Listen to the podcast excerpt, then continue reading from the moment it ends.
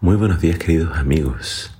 Hoy en Primero Dios te invito a que juntos leamos Proverbios capítulo 10. Dice así la palabra de Dios. Estos son los proverbios de Salomón.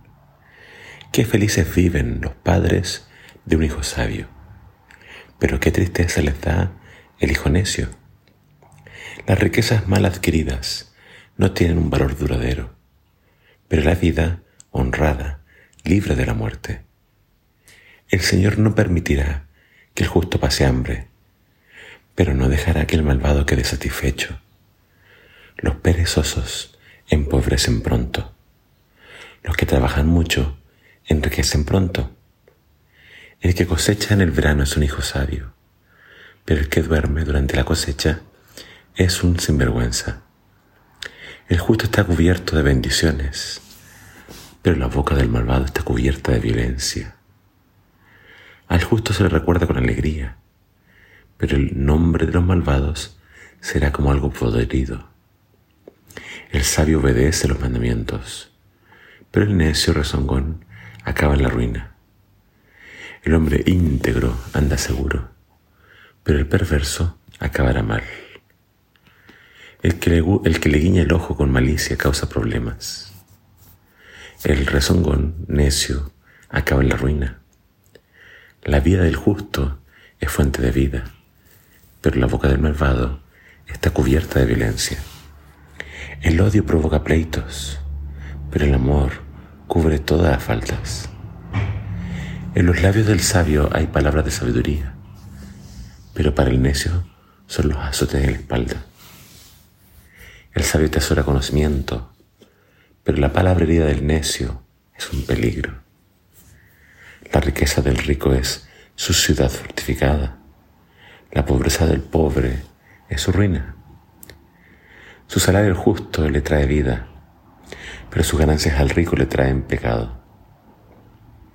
El que acepta la corrección va camino a la vida. El que la rechaza va camino a la perdición. El que esconde su odio es un mentiroso. El que esparce calumnias es un necio. En las palabras del que habla mucho, seguramente encontrarás pecado. El sabio sabe cuándo callar. La lengua del justo es plata refinada, pero el corazón del malvado no vale nada. Los labios del justo aconsejan a muchos, pero los necios mueren por falta de sentido común. La bendición del Señor trae riquezas, sin que con ellas traiga tristeza. El necio se divierte haciendo el mal la, diversión del sabio es su sabiduría. Lo que el malvado teme se cumplirá. Lo que el justo desea se le concederá. Sobreviene la tormenta y arrastra al malvado. Pero el justo permanece para siempre. El perezoso es para quien lo emplea como humo a los ojos o como vinagre a los dientes.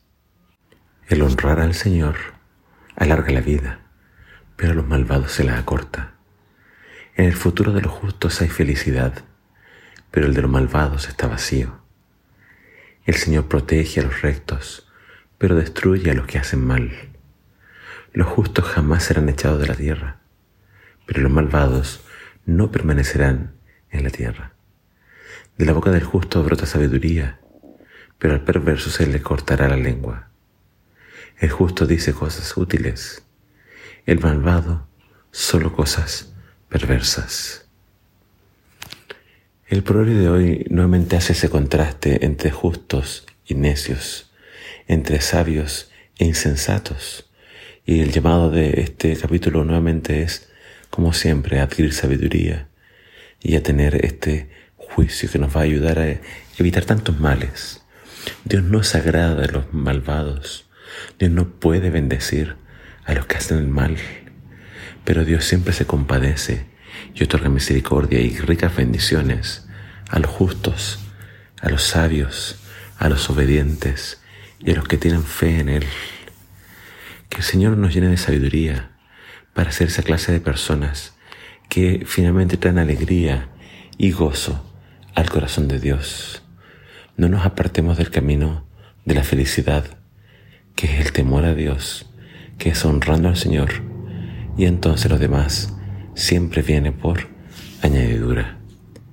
Que el Señor te bendiga.